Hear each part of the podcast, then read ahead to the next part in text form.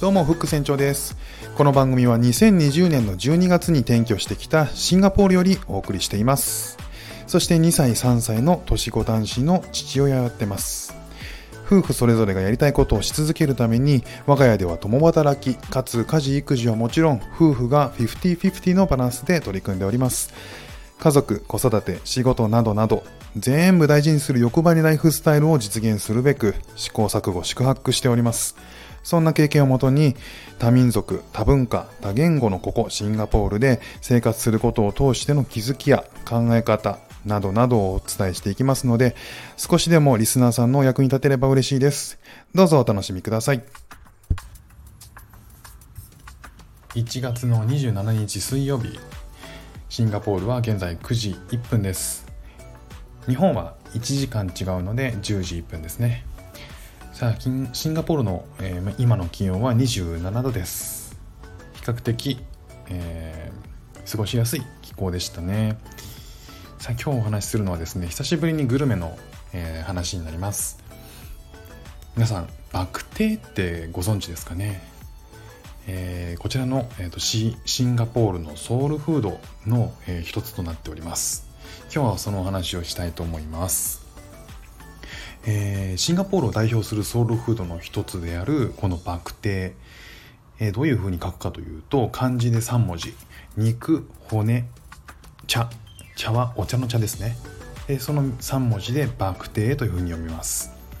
どういう料理かと言いますと、えーぶつ切りの豚あばら肉。これが、えー皮付きですね。でそれの内臓肉を漢方薬に用いるスパイスと中国醤油で煮込んだスープの料理ですね。まあ本当にこうスープメインスープのに、えー浸ったお肉を食べるという料理になります。でこのお肉っていうのは解体後に余った骨付き肉を使うということでコストが安くてその上栄養がたっぷり詰まってるということで、えー昔から、えーこちらの人々に親しまれていたということなんですね。でその昔ですね中国大陸から、えやってきたこうシンガポールにやってきた労働者たちが力をつけるために朝食にしてたとかっていうふうに言われてるみたいですね。でそれが今では、えーと朝ごはんとしてだけじゃなくて昼食だったり夜ご飯、えーもしくは、えーと深夜に飲んだ後の締めとして、えー親しまれているらしいです。さあ、えー、と僕が今回行ったのはソンファバクテっていうお店ですね、えー、と家の近くの、えーモールに入っていて、えーそこに行ってみましたシンガポールの国内でいくつか、えーと出店してるらしくて、えー比較的新しい店舗でしたね。で、えー、とここの、えーソンファバクテっていうのはシンガポールにあるバクテー専門店ってたくさんあるんですけどその中でも特に、えー旅行者から支持されているあもちろん地元の人にもそうなんですけど支持率が高い。名店っていうのがこのソンファバクテですね。創業が1969年なんですけどこの創業者のこだわりが、えーとずっと受け継がれてきてもともと家族で屋台を経営してたらしいんですね。それがみるみる大きくなって今は、えー十何店舗かな、えー展開する人気店になったようです。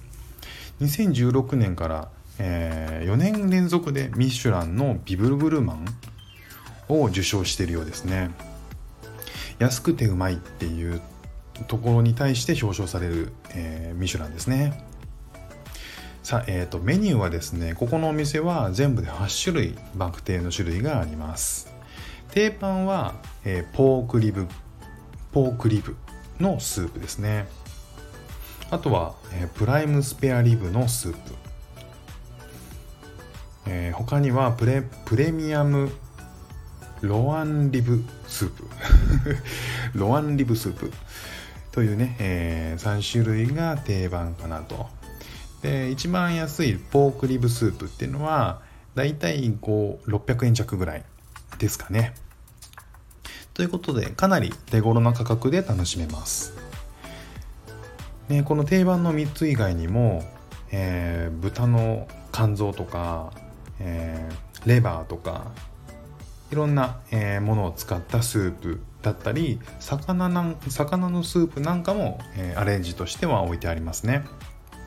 さあ、えー、味なんですけどもこのソンファバクテの、えー、バクテはですね毎朝届く新鮮な豚肉のみを使っているということなんですが、えー、漢方とスパイスの香り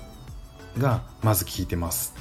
えー、豚肉のうまみがたっぷり染み出たスープが、え、全然臭みを感じないんですね。で飲んでみるとさっぱりしてるんですよ。だけどコクがあってなんとも絶妙な感じでしたね。でニンニクが粒ごとですねゴロゴロって入ってるんですよ。でもうニンニクそのものを炒めつつ、えー、煮込みつつ豚肉も煮込んでいてもうその時点で食欲がもう止まらないですよね。で、えー、さらにスープにはピリッと効いてる胡椒がアクセントになっているのでもう食欲がどんどん刺激されて、えー、一度食べたらですねやみつきになる味ですねこれは。複雑ではないんですけど味自体。あのもうすごくシンプルなんだけど、えー、出汁がとんでもなく効いてて、えー、めちゃめちゃご飯が進むんですよね。でこの煮込まれているニンニクっていうのはもうきっちり煮込んでるのですでに臭みが取れてます。だからニンニクはそのまま食べるっていう感じですね。なのでもうこの、えー、ニンニクがあって骨付き肉が入っててずっと煮込んでて、えーと、薬膳が入ってるっていう薬膳ベースの、え、スープでっていうのでもうその時点でもうスタミナが全開になりそうですよね。入ってるお肉自体はもうじっくり煮込まれてるんでこの豚肉ホロホロです。で出汁を吸い吸って吸って吸った肉がうまいんですよね。でその骨付き肉をもうあの来てる、えー、方々みんな豪快にかぶりついてますね。えーと、そこのお店は商,、えー、商業施設でもありながらオフィスビルの下に入ってたりとかするんで、えー、もう OL さんとか、えー、サラリーマンとかがこう団体でね、え入ってきてたんですけどみんななんかこう綺麗な格好してるんですけど 豪快にもうがっつり肉に食らいつくっていうのが面白い光景でしたね。でスープは、えー、基本おかわりが自由です。熱々の、えー、スープが入ったポットを店員さんが持って回ってるんですね。でスープがちょっとでも減るとどんどん突き出してくるんですよ。でこれ面白いシステムですよね。もうなんかわんこそばのシステム。だから、えーと、お腹がいっぱいになったらもういらないって言わなきゃいけないっていうそれ言うまでどんどん継ぎ足されるんですよね。はい。でこの、えー、スープを楽しむためにはなんかご飯がいいらしいです。でご飯を、えー、オーダーしました。こう肉がスープの出汁をねうまい具合にね吸って、えー、スープその浸されてるスープに、えー、ご飯をさらに浸してちょっとつけて食べるっていうこれがめちゃくちゃうまかったですね。でこのご飯の代わりに、えーと、揚げパンっていうのがメニューにあってそれをねリクエストオーダーする人も結構いるみたいです。で僕もそれちょっとやってみました。なんかこう揚げパンを浸して食べる。これもね結構美味しかったですね。ということでこのスタミナ満点のバクテなんですけど、えー、もしこうシンガポールにね、えー、旅行される際はぜひ一度味わってみていただきたいなという、えー、と一品ということでご紹介させていただきました、えー、このね、え、ソンファバクテっていうのはえ観光地とか駅に近い店舗も結構あるみたいなんですね。なので検索すれば結構出てくると思います。で空港にも今シンガポールのチャンギ空港にも、えー、ジュエルっていう商業施設があってその中にも出店してるみたいなので、えー、もしね、えー、コロナが収まってシンガポールに来れることがもしあれば、えいずれあれば、えー、ぜひ試してみていただければと思います。え数年前に東京に、えそのバク転に惚れ込んだ人が、え出店したらしいんですけど、え今はちょっとないみたいなんですよね。なのでこう日本でもねもしできたらこれ本当にいいのになーっていうふうに思いながら食べてました。ということで今日ご紹介したのはシンガポールのソウルフードバークテーについてでした。さあ今日も聞いていただきましてどうもありがとうございました。ではまた。